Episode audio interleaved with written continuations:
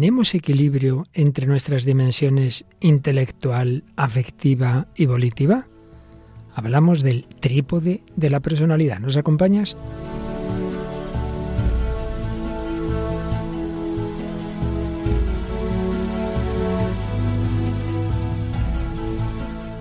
El hombre de hoy y Dios, con el padre Luis Fernando de Prada.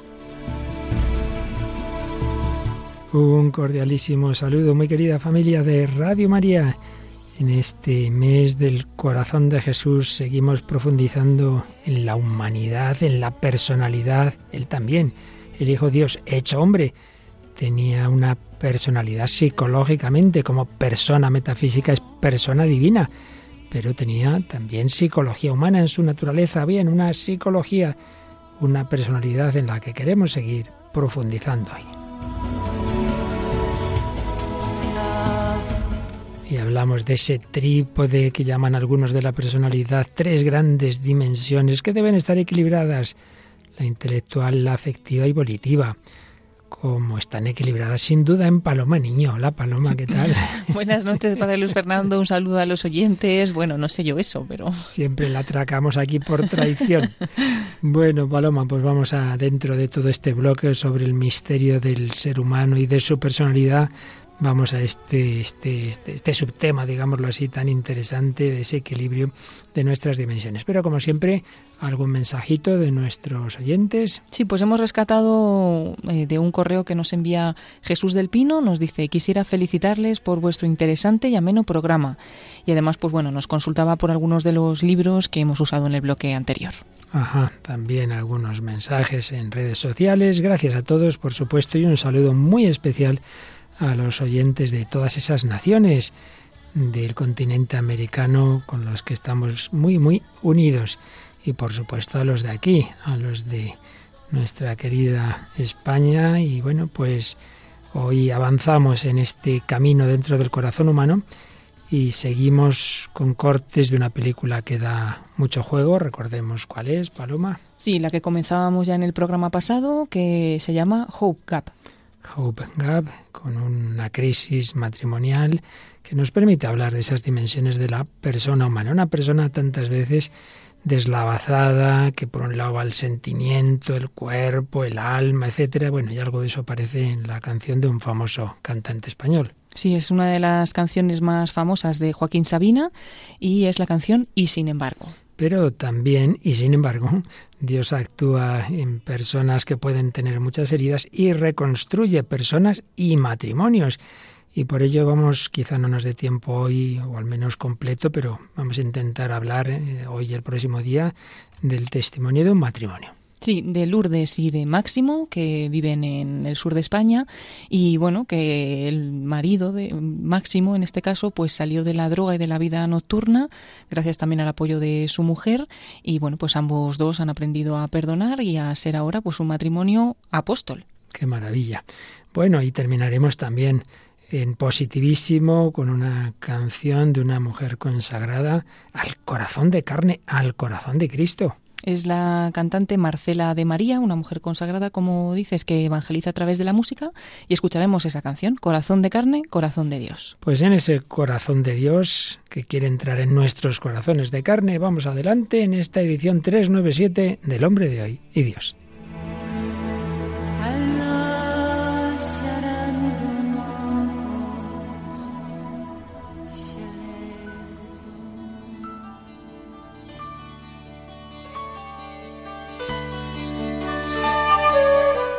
Bien, pues vamos a intentar resumir rápidamente lo que hemos visto en programas anteriores. Estamos hablando de la personalidad, que no es simplemente una suma de rasgos, de cualidades, de facultades, sino una organización dinámica, decía Gordon Allport, en el interior del individuo, una organización de todos los sistemas psicofísicos que mm, manifiestan de una manera característica en cada uno nuestra conducta y pensamiento. Y el profesor Martín Echavarría, apoyado en Santo Tomás de Aquino, definía la personalidad como el conjunto ordenado de los hábitos operativos prácticos y dentro de ellos afectivos, cognitivos y conductuales. En cualquier caso, siempre con ese aspecto de unidad y de integración. Pero hemos visto que no es fácil eso de la unidad y de la integración de cara a esa unidad. ¿Por qué no es fácil? ¿Qué dificultades hay? Bueno, pues por un lado, la pluralidad de objetos que atraen nuestra atención y particularmente en la persona que no está centrada en Dios o que no, por supuesto, si no cree en Dios, pues encuentra muchos objetos que de alguna manera intentan ser el centro de su vida, intentan ocupar el papel de Dios. Pluralidad de objetos, pluralidad de dimensiones y facultades en el hombre, eso lo tenemos muy claro. A veces nos va por un lado el consciente, el inconsciente, el cuerpo, el, sentimiento, etcétera. También hemos hablado de condicionamientos biológicos, la herencia, nuestro propio cuerpo, ambientales, la educación que hemos recibido. Claro, cada uno de estos elementos puede ir por un lado. Y por supuesto, con nuestra libre voluntad podemos actuar mal y podemos generar rupturas, heridas, en términos teológicos, pecados que afectan a nuestra relación con Dios, con nosotros mismos, con los demás y con el mundo. Pero, por supuesto, ninguno de estos problemas, de estas dificultades, quedan sin respuesta desde una sana antropología y, por supuesto, desde la fe cristiana. En primer lugar, porque todos los muchos y buenos objetos que tenemos a nuestro alrededor están jerarquizados cuando somos conscientes de que no son sino una participación del ser con mayúscula, del absoluto. Entonces, si vemos que, que todo se nos ha ofrecido en el plan de Dios, como un camino, como diría San Ignacio, para usarlo tanto cuanto nos acerque a Dios, entonces claro que cabe dentro de la pluralidad la unidad de vida, porque yo lo que busco es irme uniendo a través de los bienes parciales con el absoluto trascendente, que por otro lado, en él mismo hay unidad y pluralidad, porque es uno y trino. Jerarquía, pues, en función del uno, jerarquía de los objetos. También jerarquía en nuestras dimensiones y facultades. Sí, sí, tenemos muchos elementos en nuestro ser, pero no nos olvidemos de que todos ellos están movidos por un alma espiritual y que tiene esta alma una dimensión intelectual, una razón, y por tanto es posible, no es fácil por, por, por todas esas heridas posteriores que, han entrado en nuestra vida, pero es posible que todo lo que tenemos que gestionar de nuestra naturaleza psicofísica la gobierne el alma espiritual. Tercer lugar, sí, hay condicionamientos, sí, sí, de acuerdo, pero a pesar de todo, salvo casos patológicos graves, la voluntad es libre y uno puede decir, pues esto es así, yo voy a hacer esto, aunque no me apetezca. Voluntad libre. Y en cuarto lugar, estamos respondiendo a las dificultades que hemos dicho antes, frente a las heridas y pecados, bueno, la gracia de Cristo y del Espíritu Santo, como vemos en tantos testimonios, es capaz de sanar, es capaz de unificar. Por tanto, frente a la pluralidad de objetos, una jerarquía en función del sumo y absoluto ser que es Dios. Frente a la pluralidad de dimensiones, un alma espiritual que puede gobernar todo nuestro ser. Frente a los condicionamientos, esa libre voluntad y frente a los pecados la gracia de Cristo. Y todo ello nos permite unirnos con el Dios trino y uno, unirnos con todo nuestro ser y personalidad y tener un corazón filial y fraternal, un corazón unido a Dios como hijos y unido a todos los hermanos. Decíamos el día pasado que esto es reflejo de esa Trinidad de ese Dios que es uno y trino, como explicaba el entonces joven teólogo Joseph Ratzinger en su famosa obra Introducción al Cristianismo, en Dios se da el fenómeno del diálogo, de la unión de la palabra y el amor.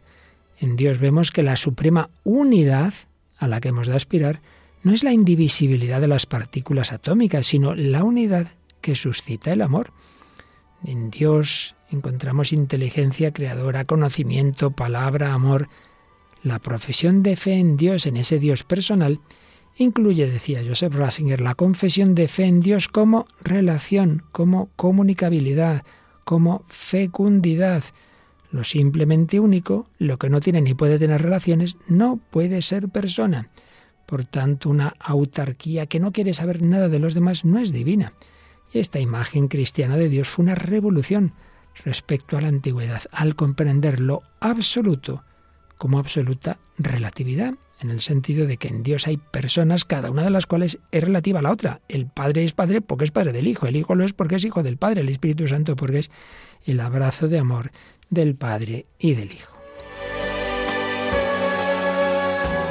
Y en todas esas dimensiones de la persona, pues recordemos que está, por supuesto, unidad cuerpo y alma, el hombre es unidad psicosomática, y luego dos grandes campos, el campo del conocimiento, la dimensión cognitiva, conocimiento sensitivo, conocimiento intelectual, y la dimensión afectiva, también sensitiva e intelectiva. Sensitiva, el apetito concupiscible e irascible, cuyos movimientos, llamados clásicamente pasiones, son causados por el conocimiento de los sentidos que tienen por objeto algo particular.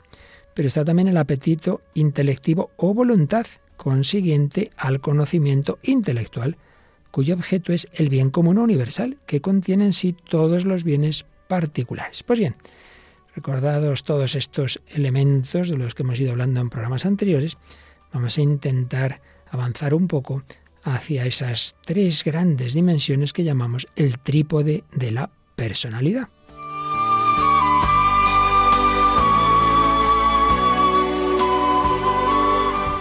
Y es que si los clásicos pues hacían esa dúplice división que yo mismo acabo de mencionar de conocimiento y apetito o tendencia, Realmente, modernamente se suelen subdividir este, este segundo campo, el de la tendencia, en lo que sería propiamente la tendencia intelectual o voluntad, esa tendencia espiritual libre, que el hombre, pues una tendencia que, es consecuencia del conocimiento intelectual, y lo que sería el afecto. Por tanto, vamos a hablar de estas tres dimensiones, estos tres ejes, conocimiento, afectividad y actuación libre.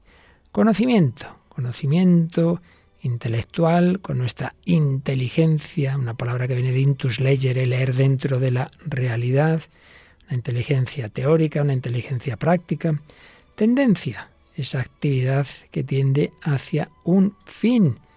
Y ahí distinguimos esas tendencias sensibles como los instintos, como las pasiones de la elección libre de algo después de haberlo conocido intelectualmente. Y ahí está la voluntad o tendencia intelectual. Por supuesto, estas son divisiones y clasificaciones que hacemos, pero la voluntad nunca está sola, siempre va unida al intelecto, a los instintos, a la afectividad y lo mismo hay que decir de todas las demás dimensiones. Están mutuamente implicadas, sí, ciertamente, pero eso no quita que podemos y debemos distinguirlas y que precisamente la clave de una personalidad es un equilibrio entre todas estas dimensiones. El equilibrio entre conocimiento, afectividad y voluntad es lo que uno de los aspectos que permite la madurez de la personalidad. Por eso la profesora, voluntaria también en Radio María, doctora Elena Postigo, dice que la personalidad es una forma peculiar de ser, organizada en una estructura psicológica integrada por determinados rasgos psíquicos, fisiológicos y morfológicos estrechamente relacionados entre sí que se manifiestan por una conducta, pensamiento y afectividad que caracterizan a quien los posee. Y la clave está en ese equilibrio de estas tres palabras que acabamos de decir. Pensamiento, afectividad y conducta. ¿Dónde están los desequilibrios? cuando una de estas dimensiones está muy fuerte y las otras muy débiles. Y entonces podemos caer en el intelectualismo, el voluntarismo o el sentimentalismo. El intelectualismo, la persona que da muchísimo espacio a la actividad intelectual, pero descuida las otras dimensiones, la dimensión afectiva, y se queda en ser una persona muy cerebral. El voluntarismo, el que actúa solo por sentido del deber y la voluntad. Pues hay que hacerlo, hay que hacerlo, no importa el sentimiento. Y el sentimentalismo todo lo contrario, cuando uno se deja llevar sobre todo y de una manera excesiva por el sentimiento y las emociones. Pues nada, de todo esto vamos a ir hablando, comenzando hoy en este programa con todo lo que hemos visto antes, pero entrando en este trípode de la personalidad.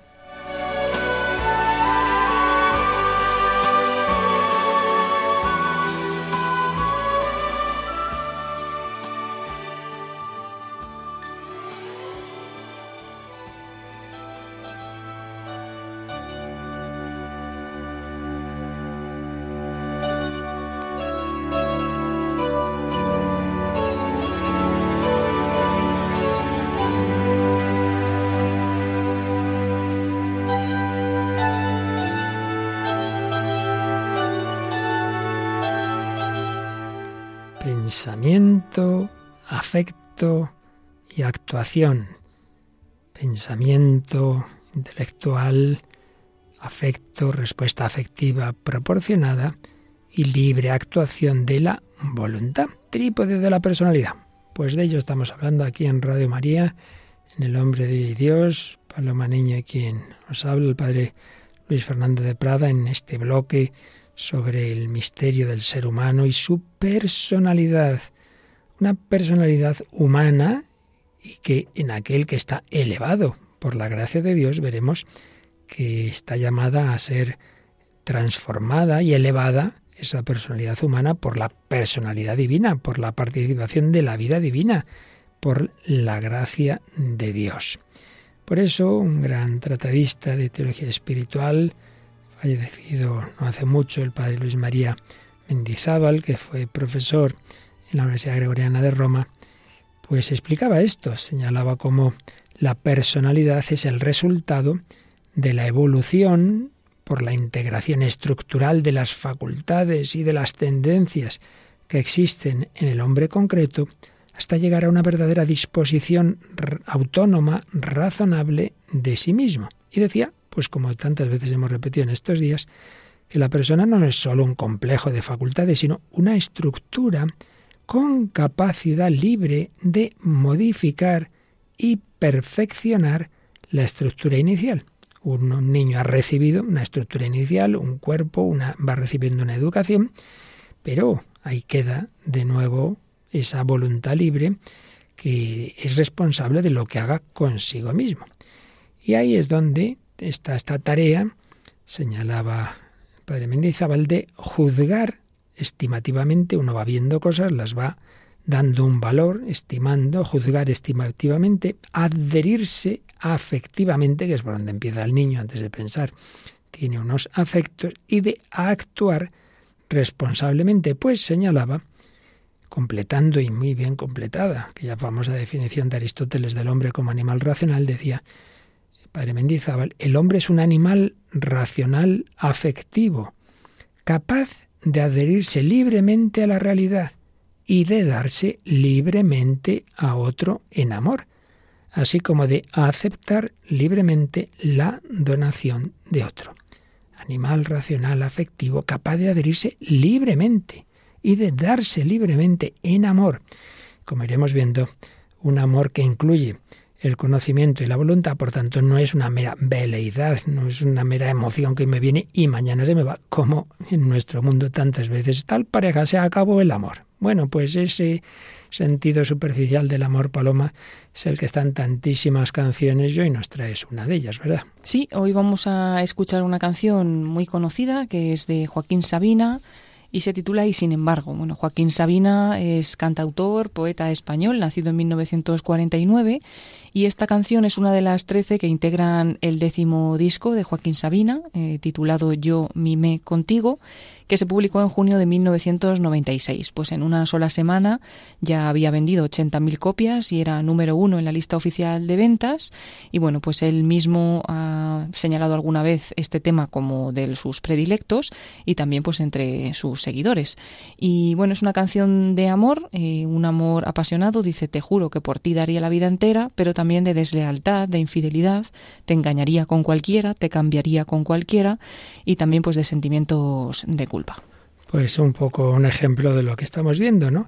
De cómo bajo un deseo, bajo un amor que uno ve sinceramente, sin embargo hay una desestructuración, no hay una coherencia de todo el ser. Escuchamos y sin embargo te quiero. De sobras que eres la primera, que no miento si juro que daría por ti la vida entera, por ti la vida entera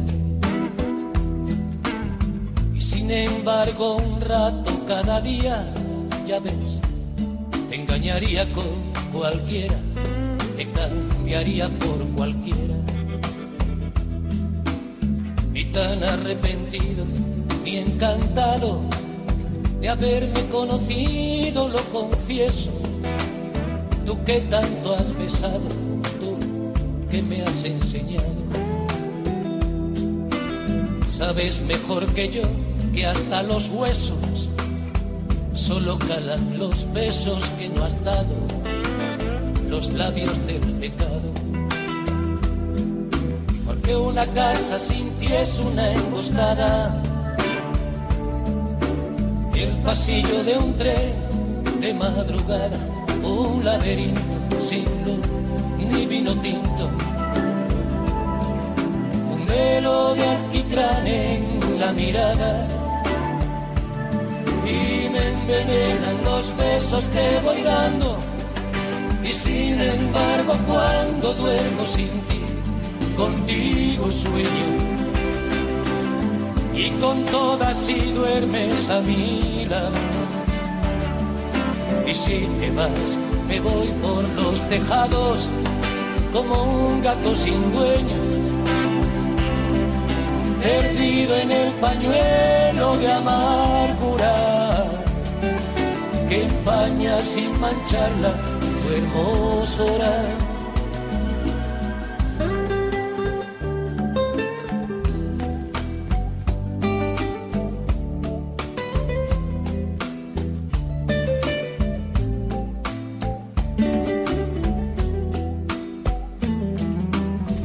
Debería contarlo. Y sin embargo, cuando pido la llave de un hotel y a medianoche encargo un buen champán francés. Y cena con velitas para dos, siempre es con otra amor, nunca contigo, bien sabes lo que digo. Porque una casa sin ti es una oficina.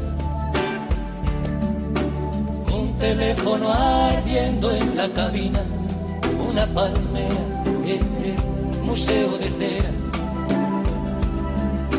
un éxodo de oscuras golondrinas. Y me envenenan los besos que voy dando. Y sin embargo cuando duermo sin contigo sueño y con todas si duermes a mi lado. Y si te vas, me voy por los tejados como un gato sin dueño, perdido en el pañuelo de amargura que empaña sin mancharla tu hermosura. Cuando vuelves hay fiesta en la cocina y bailes sin orquesta y ramos de rosas con espinas. Pero dos no es igual que uno más. Están escuchando en Radio María El hombre de hoy y Dios, con el padre Luis Fernando de Prada y Paloma Niño. Y sin embargo te quiero, pues una canción expresiva de nuestra cultura con ese deseo de sí, te quiero, te quiero con pasión por ti la vida entera, y sin embargo un rato cada día te engañaría con cualquiera, te cambiaría por cualquiera, cuando duermo sin ti contigo sueño y con todas si duermes a mi lado, siempre es con otro amor, nunca contigo, esa falta de integración, ese, ese pensar que esa pluralidad, que esa multiplicidad nos supera. Recuerdo, Paloma, un alumno de la universidad en la que yo era capellán decía, no, no, si es que, es que no necesariamente soy polígamo, no puedo estar solo con una persona. Madre mía. Es nuestro, nuestro mundo, nuestro mundo. Nada ni nadie llena del todo una persona y tiene que ir cambiando, ¿verdad? Bueno, pues vamos a escuchar ahora, que se nos ha olvidado, por cierto, decirlo en el sumario, a nuestra querida colaboradora Mónica del Álamo, porque en todo este misterio de la persona humana, de la actuación, decíamos el trípode, ¿no? Lo útil, lo práctico, la actuación debe seguir a lo afectivo y lo afectivo debe seguir a lo que objetivamente hablando tiene valor. Todo debe ir unido. Bueno, pues nos empezó a explicar ya en otro programa cómo hay una obra, ¿verdad? En la que, en la que hay una niña que se llama Momo, que, que naturalmente, pues tiende a lo que es verdadero, bueno y bello, pero hay unos misteriosos personajes de Gris que, que le dicen lo contrario, ¿no? Sí, es la obra de Momo de Mijael Ende y bueno, hoy nos trae Mónica la segunda parte. Vamos a escuchar otro fragmento que nos comenta Mónica del Álamo. Hola, Padre Luis Fernando, hola Paloma. Un saludo a todos los oyentes. Volvemos otra vez con nuestra querida Momo, un libro que trajimos hace unos programas, que es del escritor alemán Michael Ende, y que, por si alguien no conoce el argumento, trata de una niña, Momo, una niña que es huérfana, que vive en una ciudad y a una niña a la que todos quieren mucho, y que además, por su forma de ser, cambia para bien la vida de los que tiene alrededor. Pero en esto que empiezan a aparecer unos hombres grises, que empiezan a cambiar la vida de sus amigos, de los habitantes de su alrededor, porque son gente obsesionada con lo práctico, con ahorrar tiempo, con lo eh, totalmente racional, pero racional quitándole las otras dimensiones de la persona. Entonces decíamos que nos ha gustado mucho este libro y que tiene muchas ideas que se pueden aprovechar. Nos vamos a ir a una parte del libro en la que un hombre gris habla por fin con Momo, ¿no? Los hombres grises deciden que tienen que quitarse a Momo de en medio y la única manera que se les ocurre es tentarla a ella con la riqueza, el dinero, los juguetes, como han hecho con, con el resto de hombres, pero con Momo van a encontrarse con una gran dificultad. Lo primero que hacen es dejar a una muñeca frente a su casa, una muñeca perfecta que lo tiene todo, es guapa, estilosa, y las únicas frases que dice es Hola, me llamo Benvenín, soy la muñeca perfecta, quiero tener muchas cosas, te pertenezco, por eso te envidian todos, ¿no? Esas es las únicas frases que repite, con lo cual Momo intenta jugar con ella, pero al final se acaba aburriendo. Entonces aparece un hombre gris para intentar convencer a Momo de que es precisamente esa muñeca lo que necesita. Entonces se le acerca y dice ¿Qué muñeca tan bonita tienes? Todos tus amiguitos te envidiarán. Momo le observa silenciosa a ver si este hombre gris, que le resulta tan inquietante, tiene alguna solución para ella sobre cómo jugar. Dice Te he estado observando durante un rato y me parece que no sabes cómo hay que jugar con esta muñeca. ¿Quieres que te lo enseñe? le dice el hombre, intentando ser amable. Con una muñeca como esta no se puede jugar igual que con cualquiera. Eso está claro. Tampoco está hecha para eso. Hay que ofrecerle algo, si uno no quiere aburrirse con ella. Fíjate, pequeña. En primer lugar, necesita muchos vestidos. Aquí tenemos un precioso vestido de noche, un abrigo de pieles, una bata de seda, un traje de tenis, un equipo de esquí, un traje de baño, un traje de montar, tal, tal, tal, tal. Le enumera millones de trajes, los va sacando. Y claro, dice, pero a lo mejor piensas que algún día la perfecta Benvenín podría tenerlo todo y que entonces volvería a ser aburrido. Pero no te preocupes, pequeña, porque tenemos el compañero adecuado para Benvenín y sacó del maletero otra muñeca, que es un chico, y dice Este es Benvenén. Para él también hay interminables accesorios. Y si todo esto se ha vuelto aburrido, hay todavía una amiga de Benvenín. Y también para Benvenén hay un amigo. Y pueden seguir así interminablemente.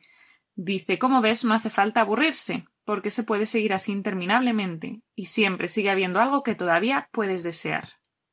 Le está tentando con lo material, ¿no? Que eh, a veces, bueno, para todos, ¿no? Es una cosa que, que, nos tienta, pero para los niños con los juguetes, pues puede ser, ¿no?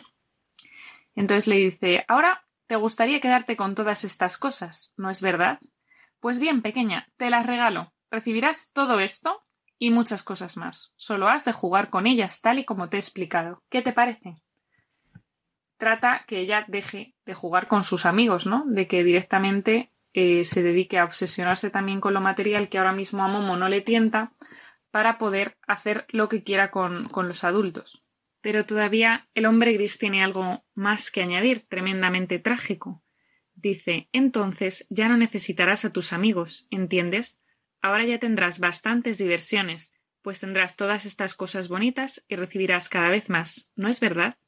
Y eso es lo que quieres, ¿verdad? Tú quieres tener esa fabulosa muñeca, ¿no? ¿La quieres?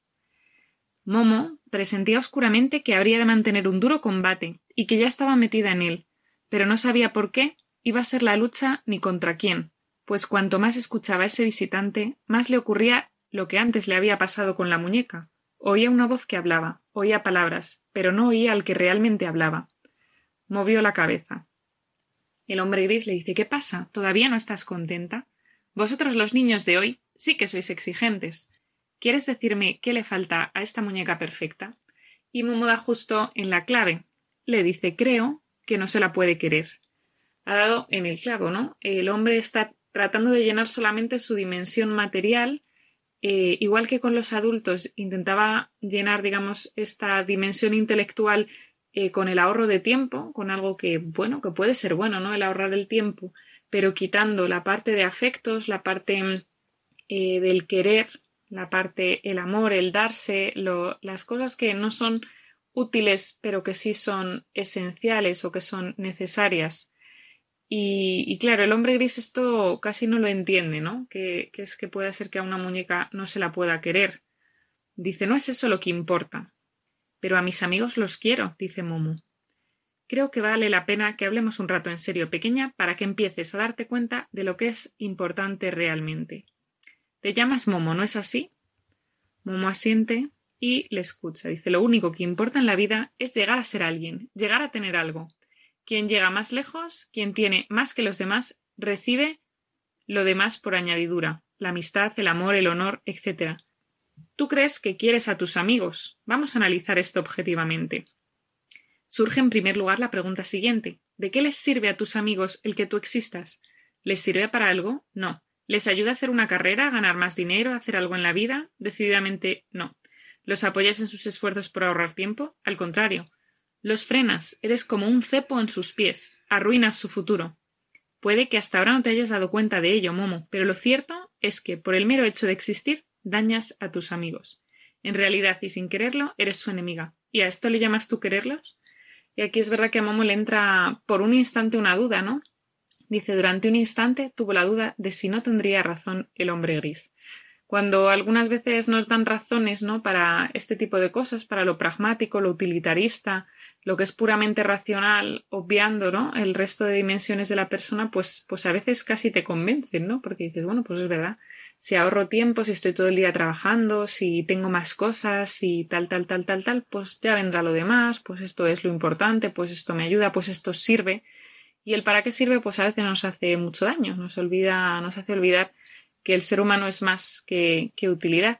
Y esto es algo que, que Momo entendía muy bien, ¿no? Porque lo había vivido muy bien. Y entonces eh, sigue la conversación, es muy interesante cómo logra desenmascarar a este hombre gris, eh, interrogándole, ¿no? Preguntándole, mm, ¿a ti nunca te ha querido nadie? ¿no? Le pregunta.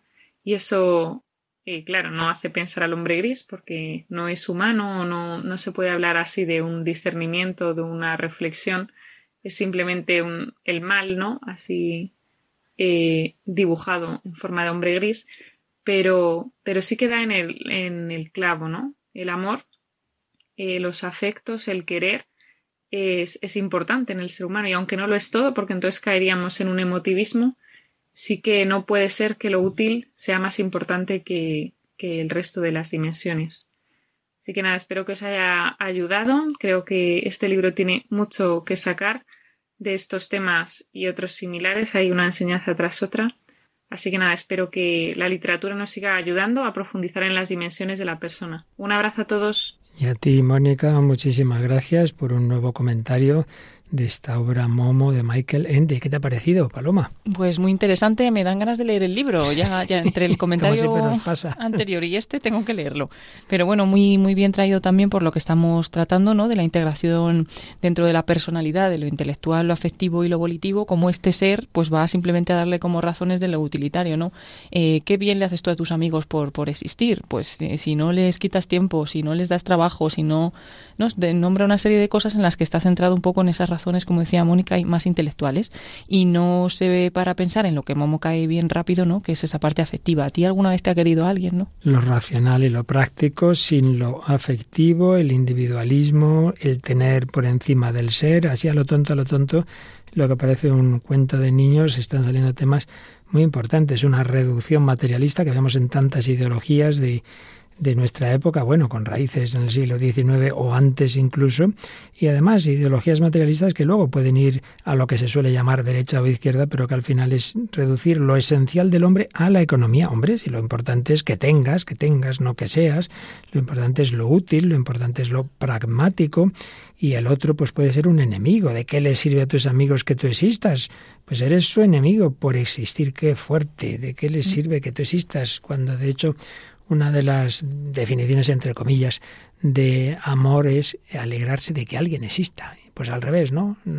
Entristecerse de que alguien exista porque puede, puede ser enemigo de alguien, un competidor para mis bienes que en los que pongo yo mi plenitud. Bueno, pues muchas gracias por este análisis para que nos demos cuenta de que en cualquier lado, en una canción, en una obra literaria de muchos tipos, está de fondo pues unas concepciones del ser humano. Y por supuesto en el cine.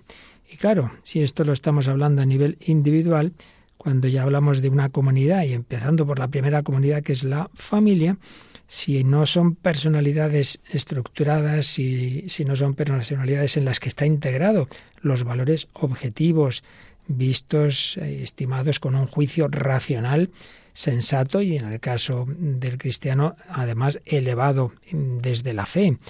Eh, una afectividad proporcionada, lo que en sí mismo es verdadero. Yo mm, lo amo afectivamente, tengo una tendencia hacia ello, en lo cual puede haber niveles muy superficiales, como es el emotivo, pero niveles también mucho más profundos. Ya iremos matizando todo esto. Y luego de ahí unas actuaciones en consecuencia. Cuando no es así, pues crisis en camino. Y ya empezábamos a ver el, el otro día en, en, esta película que hoy volvemos a traer y, seguiremos el próximo día, en este matrimonio que tiene un hijo, pues que cada uno tiene sus profundas deficiencias y claro, las cosas van a acabar mal. Recordemos qué película es. Sí, es la película Hope Gap del 23 de octubre de 2020, es cuando se estrenó y está interpretada en los dos papeles protagonistas por Annette Bening y por Bill Nighy. Y bueno, pues eh, está en eh, este nombre, Hope Gap, es el nombre de un pueblo costero donde viven ellos, ¿no? Grace es la mujer, una mujer culta que prepara una antología poética, y Edward, un profesor de historia en el instituto local. Y la vida pues transcurre apacible, monótona, y poco antes del 29 aniversario de la boda, Edward pide a su hijo Jamie que venga a pasar un fin de semana con ellos y le explica que es que ha decidido dejar a su madre y le gustaría pues que le apoyen esos momentos. Oíamos en el día pasado, por un lado, bueno, la historia de Edward, como era un hombre que no había tenido un afecto por parte de su padre, aquí vemos esa dimensión tan importante de la infancia, y luego una pelea, típica pelea matrimonial, de, que tampoco gran cosa, de, fin, de, de dificultad de comunicación, el, estilo tan distinto de él y de ella, pero ahora vamos a escuchar ese momento en que el padre le dice por qué le ha pedido a su hijo que se acerque ese fin de semana a estar con ellos. Escuchamos diálogo padre-hijo. Me voy a ir. Lo siento, no puedo hacer feliz a Grace. Lo he intentado, pero no soy la persona. Además, aunque parezca ridículo, me he enamorado. ¿Qué? Yo tampoco me lo esperaba. Dios, papá, ¿cómo ha pasado? Se llama Angela. Es la madre de un alumno de la escuela. El chaval tenía problemas y le he estado ayudando. Por Dios. Perdona, no, no quería decirlo así. Pero, ¿qué pasa con mamá? Estará mucho mejor sin mí. No le doy lo que ella quiere. No lo supe hasta que conocí a Angela. Con Angela es fácil. Mi forma de ser ya le parece bien. Con Grace, todo lo que hago está mal. Soy nervioso y, y torpe y se, se enfada. ¿Ella sabe algo? No, de Angela no. O sea que no se lo espera. Bueno, eso de que no se lo espera. Todo va de mal en peor. Varias veces ella ha hablado de separarnos. No lo dice en serio. ¿Y por qué lo dice? Cree que hay algo no auténtico en su matrimonio. Pues podría tener razón. Pero no creo que quiera tenerla. ¿No cambiarás de idea? Lo siento, todo ha ido muy lejos. Ay, Dios. Te sigue teniendo a ti. Bueno, tengo que decírselo pronto. ¿Qué, qué harás? ¿Irte de casa? Sí. ¿Cuándo? Bueno, el plan era eh, pronto, muy pronto. ¿No querrás decir hoy? Angela cree que no hay que alargarlo. No puedes. Tienes que decírselo con delicadeza. ¿Y cómo hago eso? Volverá pronto de misa, se lo diré y después me... Iré. ¿Has hecho la maleta? Solo con lo necesario. Lo tienes todo pensado. Madre mía, menudo susto le dan a este hijo de Paloma. Sí, pobrecito, porque él llega allí, vamos, es lo último que se espera, seguramente. Sí, sí. Incluso él llega a decir, no, si tu madre seguro que se lo espera, porque varias veces ha hablado de separación, pero seguramente que lo típico en una discusión, incluso él se lo dice, no, es que ella no habla en serio, no habla en serio, ¿no? Pues sí, ¿qué más aspectos has visto en relación con nuestro tema? Bueno, cuando dice que con como que ella va a estar mejor sin él, porque todo lo que hace está mal. O sea, como que ahí hay un problema entre ellos de falta, no sé, de comprensión o de eh, mm. entenderse mutuamente, ¿no? Y luego mm, dice eso también incluso que lleva con ella, pues se supone que bastante tiempo y dice ahora no soy la persona. Entonces como que ahora de repente se da cuenta de que no es la persona. Sí, la verdad es que ves la película es un hombre bastante mayor y choca, ¿no? Pues, dice 29 años, bastante mayor. Y yo sobre todo me he fijado al principio, dice, mira, claro, es que estas dificultades y además es que me he enamorado. Es que ha sucedido, dice, será ridículo. O sea, lo que estamos diciendo con la cabeza, uno dice, bueno, pero esto, esto tiene muy poco sentido, es ridículo, pero me ha ocurrido entonces ahí vemos un poquito lo que decíamos antes de esa dimensión emotiva, algo que ha ocurrido en muy poco tiempo frente a todos los 29 más el noviazgo anterior, frente a toda esa convivencia, algo, un momento de sentimiento que ya seguiremos escuchando, puede con todo lo demás y con todas las consecuencias que el, hijo va viendo. Bueno, ¿y qué pasa con mamá? Pero, pero hombre, pero esto lo te lo has pensado, pero es que fíjate que es que ese mismo día ya se va, ese mismo día se va, ¿no? Realmente impresionante. Sí, es difícil, está la parte de ella, que es una personalidad difícil, que le regaña, que se pelea, pero claro, así de repente, en, en un poquito de tiempo, todo ha ido demasiado lejos y ya tengo la maleta hecha como un poco fuerte, ¿no? Pues es nuestro mundo de hoy, a la primera dificultad, ahí te quedas. Mm.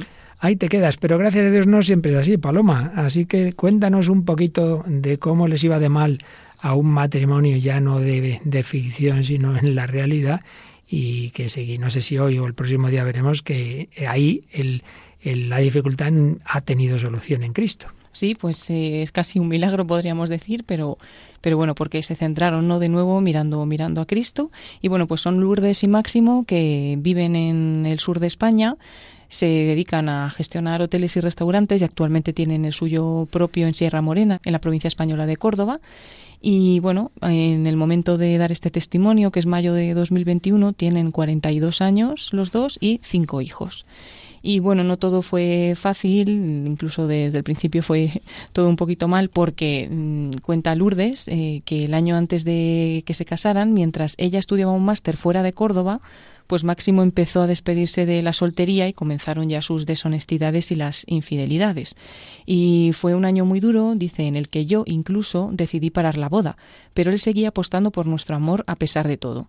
Nos casamos y nuestro proyecto de amor comenzaba a tomar forma y nuestra vida matrimonial se iba entretejiendo con la vida laboral de un autónomo.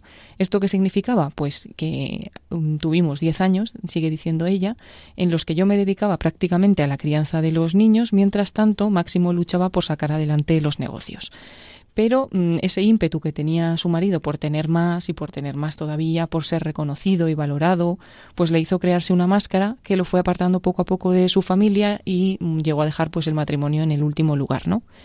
De nuevo se volvió a refugiar en la noche y mm, bueno, pues era como el refugio de una persona perdida. Se apoyó durante años en amigos artificiales y en sustancias como el alcohol o la cocaína que le apartaban de su ser y bueno, pues sus noches estaban centradas en alcohol, drogas y prostitución. Ese era el escenario de la vida de mi esposo, dice Lourdes, y mientras en esas largas noches ella pues cada tres horas estaba amamantando a uno de los niños y no podía parar de llorar y de rezar y le pedía siempre al Señor que no le ocurriera nada y que le protegiera.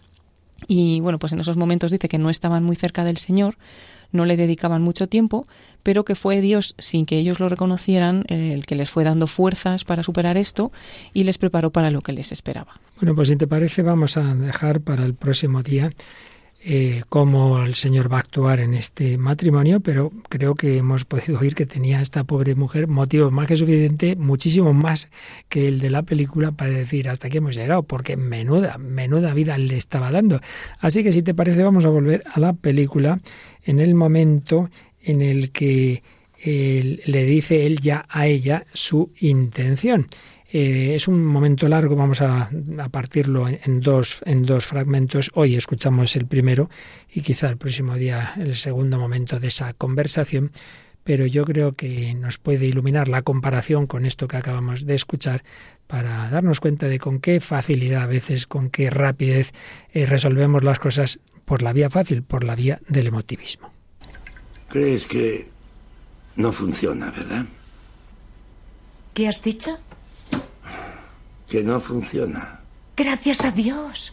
¿Te has dado cuenta? ¿Qué nos ha pasado? Creo que lo que dijiste es verdad. Me he ido alejando, he evitado cosas. Oh, gracias a Dios. Por fin lo dices. Yo veía que no podía darte lo que querías y no me sentía una persona muy útil, al menos para ti. Te enfadas porque hago las cosas mal y eso me hace sentir, pues, no, no muy bien, la verdad. No hablo de ello y eso lo empeora. Gracias a Dios. Lo entiendes. He rezado por eso.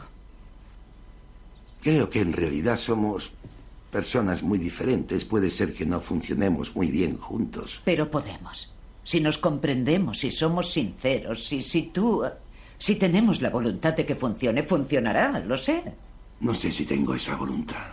Debes tenerla. Los matrimonios solo funcionan si ambas personas quieren. No estoy seguro de querer hacerlo. ¿No estás seguro de querer que funcione tu matrimonio? Edward, escúchame. Esto es muy importante. Debes querer que funcione o morirá. No hay término medio. O está vivo o está muerto. ¿Y si está muerto? Cada uno seguiría su camino. Nadie puede vivir en un matrimonio muerto. Quizá debamos hacer eso. Separar nuestros caminos.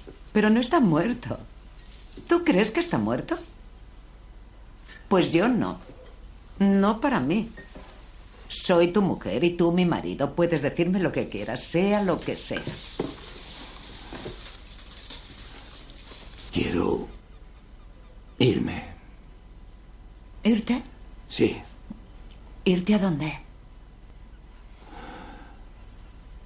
Hay otra persona. ¿Otra persona? Lo siento. ¿Cómo puede haber otra persona? ¿Qué otra persona? Se llama Angela Walker. No fue mi intención, fue por casualidad, pero pasó. ¿Por casualidad? ¿Cómo pudo ser por casualidad? Me reuní con ella porque su hijo tenía problemas. Me contó su situación familiar. El padre del chico se fue hace un año.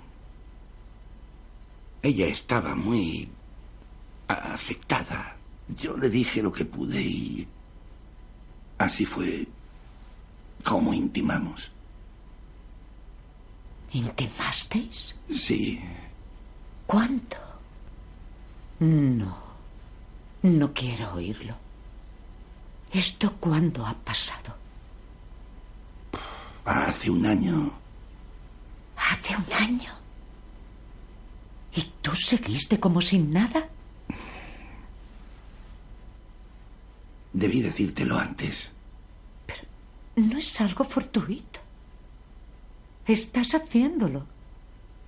No tienes que hacerlo. Puedes dejar de hacerlo. Lo siento, no puedo. No eres libre. No lo has pensado. Esa mujer habrá perdido a su marido, pero no le da derecho a quitarme al mío. Madre mía, esto parece que estamos leyendo un programa del corazón de viendo un programa de corazón de hoy día, ¿verdad? Lo triste es que es muy real, claro. Por eso lo digo. Y, la verdad es que nos metemos en el papel y nos lo creemos porque porque es muy real, ¿no? Tremendo, sí. Y, bueno, pues muy muy claramente no de nuevo lo de antes, porque dice no fue mi intención, le Pasó. y le dice ella cómo que cómo que ha sido fortuito, no ha sido fortuito porque tú puedes dejar de hacerlo, lo has hecho, vale, pero puedes dejar de hacerlo, estás como decidiéndolo, ¿no? No eres libre. Ahí vemos que no se cuenta con la voluntad capaz de actuar libremente. No, no, ha ocurrido, pues ya como que la emotividad ya se acabó, ya puede con toda mi persona, ¿verdad? Sí, Y luego decía, decía ella que para que un matrimonio funcione tiene que estar la voluntad de los dos, pero decía si tenemos voluntad va a funcionar, ¿no? Eh, va, va, a seguir adelante. Y entonces me recordaba el testimonio del que hemos hablado, que finalmente si continuaron fue por la voluntad de los dos, pero en el caso de ella, pues lo que le llegó a perdonar, ¿no? Porque en esas noches que tenía él por ahí de desenfreno, volvía fatal a casa y por la mañana dice que ella decía, se montaba, se ponía una sonrisa como si no hubiera pasado nada. Niños, vuestro padre está enfermo, un beso que es el mejor padre del mundo. Dice que con ese pensamiento de que es el mejor padre del mundo, de que es el mejor marido del mundo, aunque tenga una mala situación en este momento, pues que así fueron saliendo adelante. Luego cada uno tuvieron que poner de su parte, ¿no? Uy, uy, uy, estoy deseando que nos cuentes el final de esa historia, porque es verdad que en el caso de la película, pues sí, hay dificultades, cada uno tiene sus fallos, él está reconociendo los suyos, la otra dice, menos mal que te das cuenta, pero si ahora pues nos comprendemos, si tenemos la voluntad, si luchamos, no, es que no sé si la tengo. No, no, no estoy seguro de querer hacerlo porque ya, ya ha ocurrido y ya no hay más que hablar. Vemos un caso claro de ese emotivismo, de ese sentimentalismo de hoy día, y entonces ya no hay posibilidad de rehacer ese matrimonio. Después de 29 años, y en cambio podremos escuchar el próximo día como este otro matrimonio con cosas infinitamente más graves y con la gracia de Dios, claro está, ha podido salir adelante. Gracia de Dios que nos quiere dar un corazón nuevo. Terminamos con esta canción de Marcela de María. Sí, Marcela de María, que es una mujer que desde pequeña vivió en una familia llena del amor de Dios y de la música Luego finalmente se consagró a Jesús y siempre con sus hermanos y amigos ha cantado el amor de Dios a través de las canciones y es un poco su vocación, ¿no? Evangelizar a través de la música y hoy escuchamos una de sus canciones, Corazón de carne, Corazón de Dios. Así es el corazón de Jesús y pedimos al Espíritu Santo que forme en nosotros un corazón así en todas las vocaciones, en los matrimonios, en la vida consagrada, en el sacerdocio, cada uno donde Dios le haya puesto con el corazón de Dios. Comenzó a latir en el seno de María un corazón de carne, el corazón de Dios.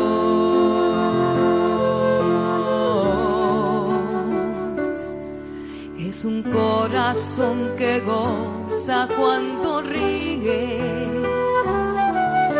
que sufre cuando lloras y sabe consolar.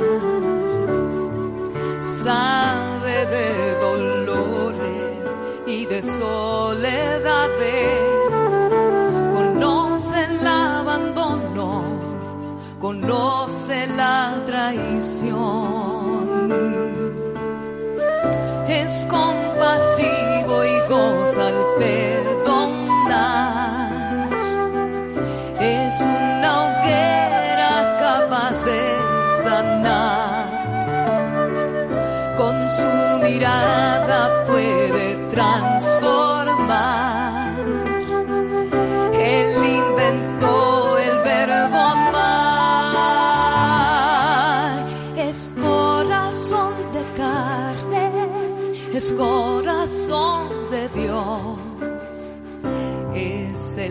sagrado corazón.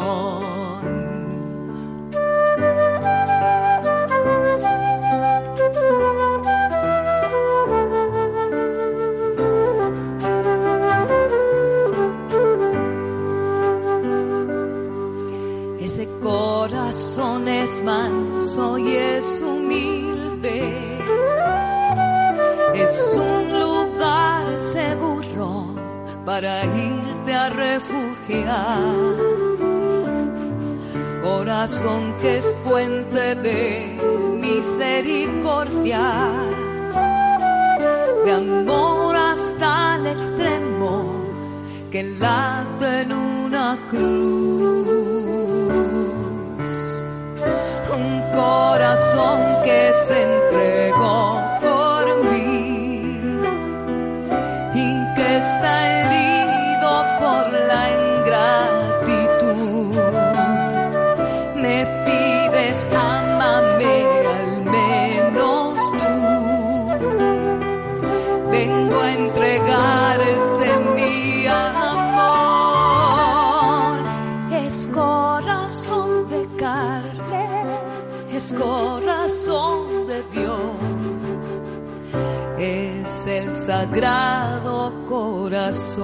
Corazón de carne, corazón de Dios. Dios quiere formar en nuestro corazón de carne un corazón que ame como Él.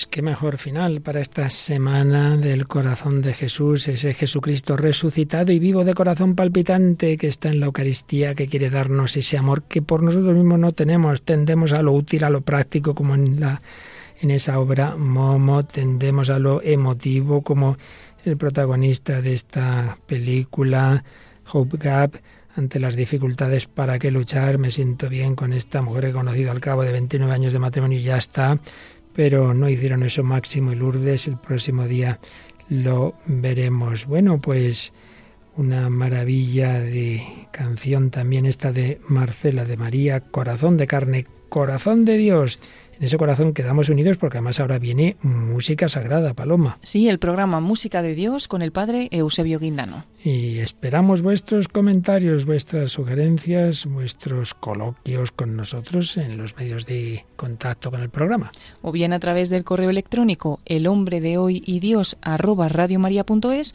o buscándonos en Facebook también por el mismo nombre del programa y ahí podéis hacernos los comentarios que queráis en cualquiera de las publicaciones. Pues ahí esperamos vuestro comunicaciones, pero sobre todo unidos en el corazón de Dios. Paloma Niño y un servidor, Padre Luis Fernando, os agradecen vuestra compañía y hasta el próximo programa, si Dios quiere.